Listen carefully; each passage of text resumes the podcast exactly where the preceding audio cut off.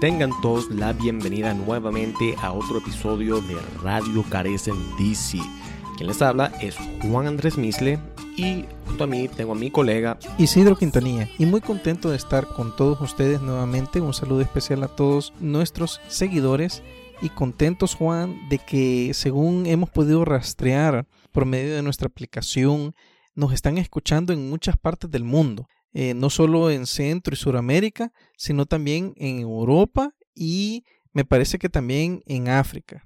Un montón, sí, sí. De los que vi, me llamó mucho la atención que en Irlanda nos han escuchado unos cuantos. No sé cómo habremos llegado hasta allá, pero algo bien estaremos haciendo. Pero también en Francia, El Salvador, obviamente. Veo también Colombia, Argentina, la República Checa. En entre otros. Podemos hacer todo un episodio entero en el futuro hablando de eso porque, verdad, creo que nos hemos expandido bastante y sin duda el crecimiento ha sido increíble. No solo que hemos crecido bastante en las distintas plataformas y en muchos países, sino que además estamos teniendo bastante receptividad con la comunidad y eso es algo que al final del día eh, de verdad creo yo que era nuestra esperanza cuando empezamos este proyecto. Yo personalmente estoy muy contento en la forma en que se han desarrollado las cosas.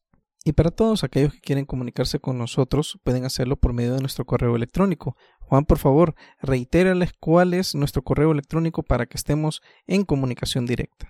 Por supuesto, si quieren escribirnos o dejarnos un mensaje, pueden escribirnos a radiocarecen.org. Envíenos lo que sea, estamos a la orden, les enviamos un saludo a ustedes en donde sea que nos estén escuchando, en cualquier esquina del mundo. Y bueno, a partir del pasado miércoles 20 de enero del año 2021, Estados Unidos comienza a escribir una nueva historia.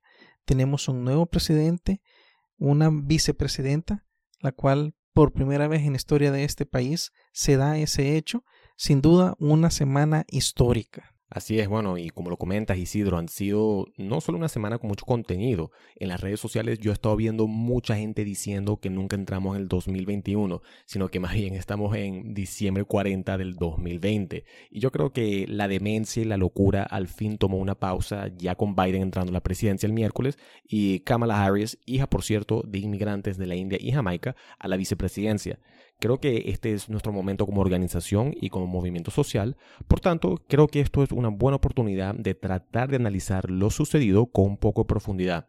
Así que vamos a tener, como hemos tenido en el pasado, a nuestro director ejecutivo, Abel Núñez, con nosotros para charlar un poco. Es por eso la invitación a que se queden con nosotros hasta el final del programa, lo disfruten, tenemos un programa llena de información un análisis completo de todo lo que ha sucedido en esta semana y por supuesto nuestro segmento de noticias, la cual tratamos de mantenerla actualizados a todos ustedes. Démosle la bienvenida ahora a Abel Núñez, director ejecutivo en Carecen.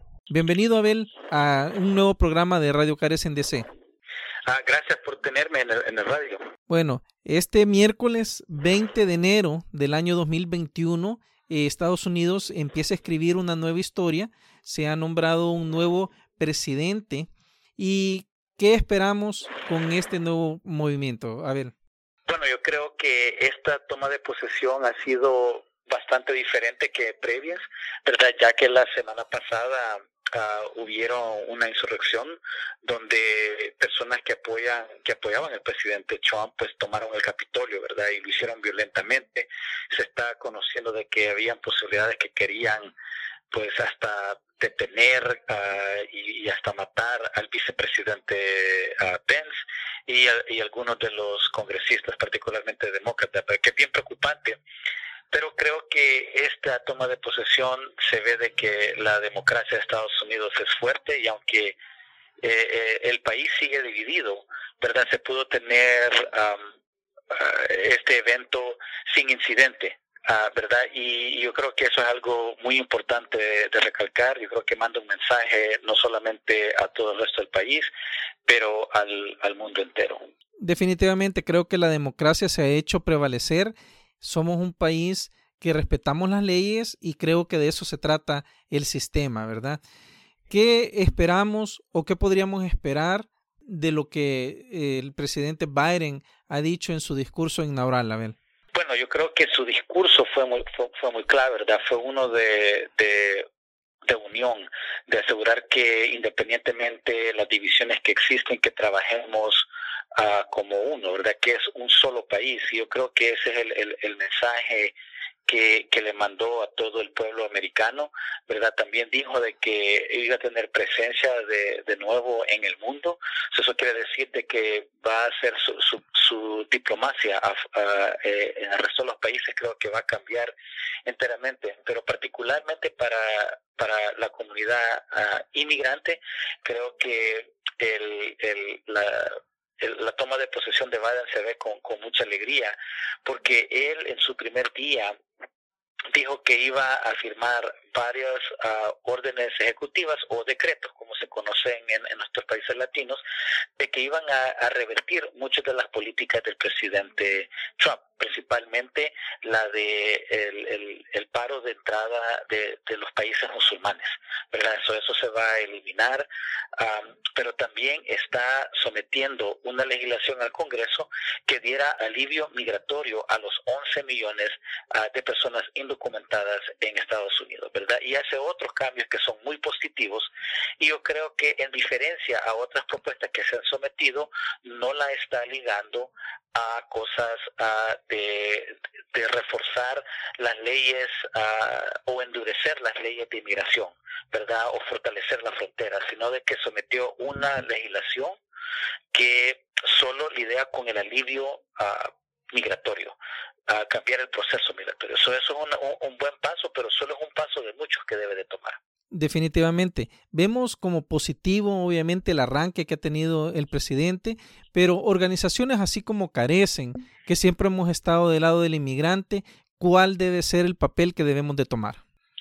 Bueno, yo creo que palabras son son bonitas, pero acciones cuentan por más, ¿verdad? Entonces yo creo que nosotros como institución, uh, primero tenemos que estar, seguir en nuestro empeño de servir a nuestra comunidad, así como vayan cambiando lo, la, las políticas que impactan a los clientes que servimos, en, nuestro equipo debe estar al tanto de todos esos cambios y facilitar el proceso, sea de ciudadanía, sea de petición familiar, sea de vivienda, ¿verdad? Todos los, cambios que van a haber debemos de estar listos para asegurar que nuestra comunidad esté al tanto y, y, y pues use todas esas nuevas prestaciones que, que puedan haber. No, definitivamente estoy totalmente de acuerdo contigo, pero creo que también tenemos que tener una actitud no solo vigilante, sino también activa para seguir apoyando los movimientos y se concreten muchas de las promesas de campaña que ha hecho el presidente Biden.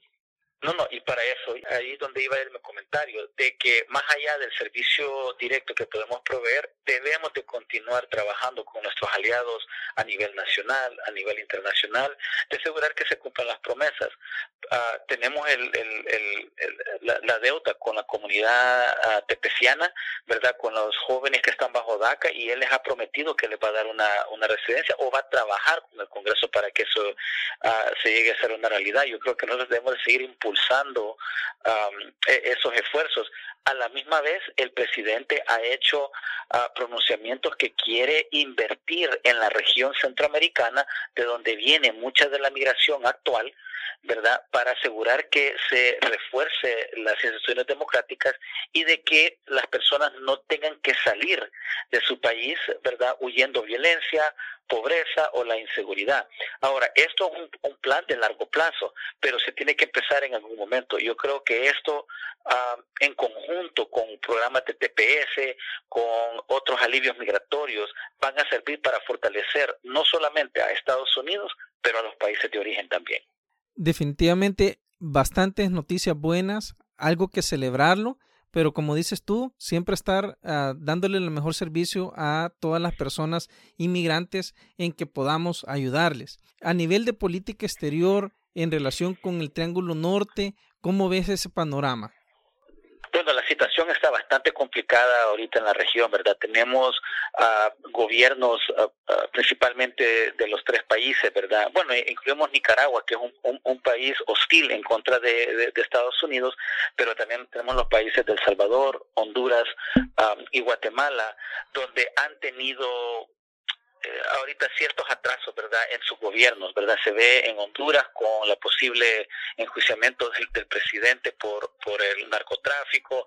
Tenemos en, en El Salvador un presidente de que ha limitado la expresión de la prensa, así como otras cosas, ¿verdad? En, en Guatemala vemos el, el, ataque a la anticorrupción que se ha visto. Yo creo que Estados Unidos está viendo a esa, a esa región y yo creo que le va a exigir que se respete la ley, va a exigir que no haya opresión, ¿verdad? Para asegurar que se pueda construir una mejor uh, vida para las personas que viven en esos países. Y yo creo que esta administración no solamente va a usar la fuerza y el poder de Estados Unidos, pero también va a invertir en esa región. Y, y, de nuevo, el presidente Biden ha prometido de que quiere dar una inversión grande de dinero para asegurar el fortalecimiento de todas las instituciones democráticas que hay en, nuestros países, que yo creo que eso es bueno. Lo que se va a tener que ver es va a ver cómo es la relación entre, eh, eh, entre los, los mandatarios de la región, porque ahora tienen que recalcular, ¿verdad?, lo que era Trump y ahora lo que es Biden. Correcto.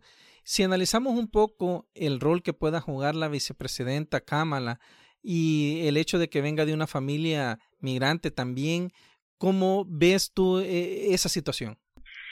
Bueno, yo creo que eso es histórico, uh, viviendo los momentos históricos en Estados Unidos, donde es la primera mujer de color, ¿verdad?, que, que toma la, la posesión de la vicepresidenta, tiene una experiencia donde, pues, como tú dijiste, viene de, de, padres inmigrantes o conoce esa experiencia, ¿verdad?, pero ha sido uh, una persona que ha tenido que luchar, se graduó de aquí, de Washington, de la universidad, la famosa Universidad Howard, que es forma parte de las instituciones de que sirven a afroamericanos, ¿verdad? O de historia que eh, de servicio a afroamericanos yo creo que ese eh, es sin precedente. Tenemos una una una vicepresidenta que tiene otra perspectiva que, que en realidad no se ha, visto en, en, en, personas que han tenido esa función. El simple hecho de género a traer otra eh, perspectiva. Yo creo que más allá de, vivir el momento histórico, creo que eh, esto lo que ella puede traer, eh, todos los consejos que le puede dar el presidente para que las políticas sean unas de que le sirvan no solo a un grupo pequeño, pero a toda la población, particularmente aquellas poblaciones uh, marginadas, vulnerables, como han sido la, la, las comunidades de color y mujeres. Sí. Bueno, esperamos que estos próximos cuatro años sean años de prosperidad para Estados Unidos y en términos generales para el mundo, luego que, primero Dios, si salgamos de esta pandemia que todavía nos está atacando. Pero ya para cerrar, Abel, ¿Qué mensaje tú le puedes dar a todos los seguidores de Radio Carecen de sí y también a todos aquellos aliados y clientes de Carecen en general? Lo primero que les dijera, hay que disfrutar eh, esta toma de posesión y hay que celebrar la democracia que se vive en Estados Unidos, ¿verdad? Asegurar para todos aquellos que nos oyen en Estados Unidos, um, estar claro de que la democracia uh, ganó ¿verdad? Pero el mensaje claro es de que la democracia no es algo que se ve, es algo que, que se toma acción, que se participa. Y si nosotros no nos involucramos, sea en nuestras organizaciones comunitarias como carecen, en nuestras iglesias, en nuestras escuelas, en nuestras universidades, en realidad la democracia no sirve. So yo les pido a, a toda la audiencia que si son clientes de, de, de, Carecen, que nos llamen para, para ver que estén al tanto de las nuevas informaciones y políticas que pueden salir. Um, dos, para todos aquellos que se unan a los esfuerzos de incidencia que nosotros hacemos, no solamente en la ciudad de Washington, pero también a nivel nacional y también que nos sigan para el trabajo que hacemos en los países de origen como El Salvador, Honduras y Guatemala. Bueno, gracias por tu tiempo, Abel. Gracias por ese saludo a toda la audiencia y esperamos contar contigo en algún otro programa. Gracias. Vamos a tomar una breve pausa. Les dejamos con un artista local y nuestra canción del programa Pueblo Migrante por Elena La Fulana.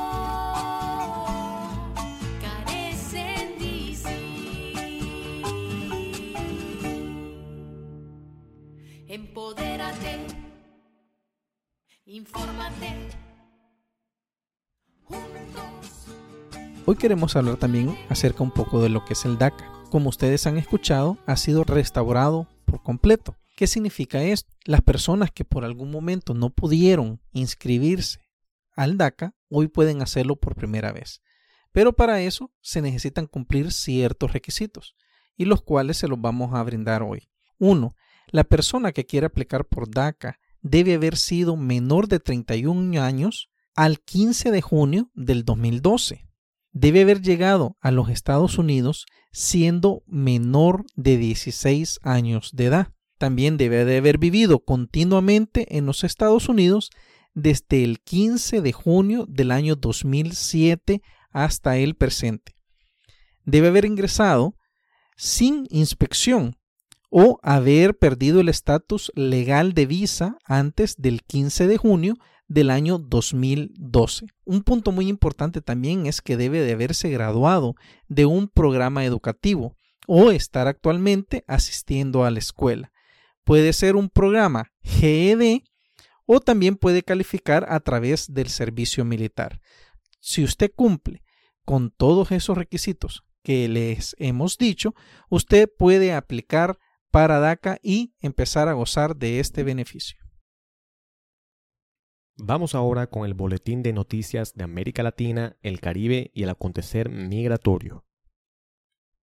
El gobierno de México ha decidido no aplicar cargos de narcotráfico contra el ex ministro de Defensa Salvador Cienfuegos, Cienfuegos fue detenido en Los Ángeles el pasado octubre y fue posteriormente devuelto a México donde ha sido puesto en libertad después de que el gobierno mexicano anunciaron que lo someterían a juicio con pruebas enviadas por las autoridades estadounidenses, reporta el Washington Post. Sin embargo, el Post indicó el pasado viernes 15 de enero que el fiscal general de México concluyó que Cienfuegos no ha tenido reuniones ni comunicaciones con ningún grupo criminal. Analistas concluyen que dicha movida haría poco para aplazar las dudas sobre el caso y la inocencia del ex ministro de Defensa mexicano. Las más recientes investigaciones por fiscales federales de los Estados Unidos acusan al presidente hondureño Juan Orlando Hernández de ayudar a un narcotraficante a entregar toneladas de cocaína a los Estados Unidos a cambio de sobornos, reporta The Associated Press. No es la primera vez que Juan Orlando se ve implicado en un caso de narcotráfico en los Estados Unidos. Según BBC Mundo, el hermano del presidente, Tony Hernández, un excongresista, fue condenado en el 2019 por la Corte del Distrito Sur de Nueva York por narcotráfico, caso en que quedó implicado el actual presidente hondureño. Las nuevas acusaciones son particularmente explosivas. Los documentos citan al presidente Hernández diciendo que quería empujar las drogas hasta las narices de los gringos inundando los Estados Unidos con cocaína. El Departamento de Estado de los Estados Unidos, dirigido por la administración Trump, ha vuelto a designar a Cuba como patrocinador estatal de terrorismo por prestar apoyo reiteradamente a actos de terrorismo internacional al otorgar refugio a terroristas, reporta el Miami Herald. El ahora ex secretario de Estado de los Estados Unidos, Mike Pompeo, acusó a Cuba de refugiar a 10 líderes rebeldes colombianos del Ejército de Liberación Nacional ELN, junto con fugitivos estadounidenses buscados por crímenes cometidos en la década de los 70, y el apoyo de Cuba al líder venezolano Nicolás Maduro, reporta el New York Times. La postura de los Estados Unidos también ignora el papel clave de Cuba para poner fin a la guerra civil de Colombia. El Washington Post indica que la negativa de Cuba a entregar a 10 líderes del ELN se debe a su papel como garante en las conversaciones de paz entre el grupo guerrillero y el gobierno colombiano, conversaciones que terminaron en enero del 2019. La Dirección General de Centros Penales de El Salvador ha sacado de la cárcel a un líder de la pandilla MS-13 por una emergencia médica, pese a que el jefe médico de la prisión de máxima seguridad dijo que el pandillero se encontraba en condiciones sanas, informa el Faro. Según el fiscal general de El Salvador, Raúl Melara, Danilo Antonio Colocho Hernández alias Chino Milo, es parte del liderazgo de la MS-13, la mano derecha de una de las cabezas principales de la pandilla callejera Diablos de Hollywood. La transferencia se produjo en octubre del año pasado, un mes después de que el Faro revelara negociaciones entre la administración de Bukele y líderes de la MS-13 encarcelados. La policía y el ejército guatemalteco desmontaron a un grupo de cientos de migrantes que viajaban hacia los Estados Unidos desde Honduras en caravanas. Las fuerzas de seguridad se aferraron a los migrantes justo más allá de la aldea de Vado Hondo, a unos 55 kilómetros de las fronteras de Honduras y El Salvador, reporta The Associated Press. Algunos migrantes lanzaron piedras mientras las autoridades lanzaban gases lacrimógenos y empujaban a los migrantes con sus escudos antidisturbios. Entre 8.000 y 9.000 migrantes hondureños entraron en Guatemala, pese a que el esfuerzo parece haber sido en gran medida disuadido por las fuerzas guatemaltecas. The Associated Press resalta que Pedro Brolo Vila, secretario de Relaciones Exteriores de Guatemala, criticó al gobierno de Honduras por no hacer más para disuadir la caravana y dijo que Guatemala estaba totalmente sorprendida por la falta de cooperación de Honduras. Y como ya es una costumbre en nuestro programa, para finalizar queremos regalarle este pensamiento de Albert Einstein. Si quieres entender a una persona, no escuches sus palabras, observa su comportamiento.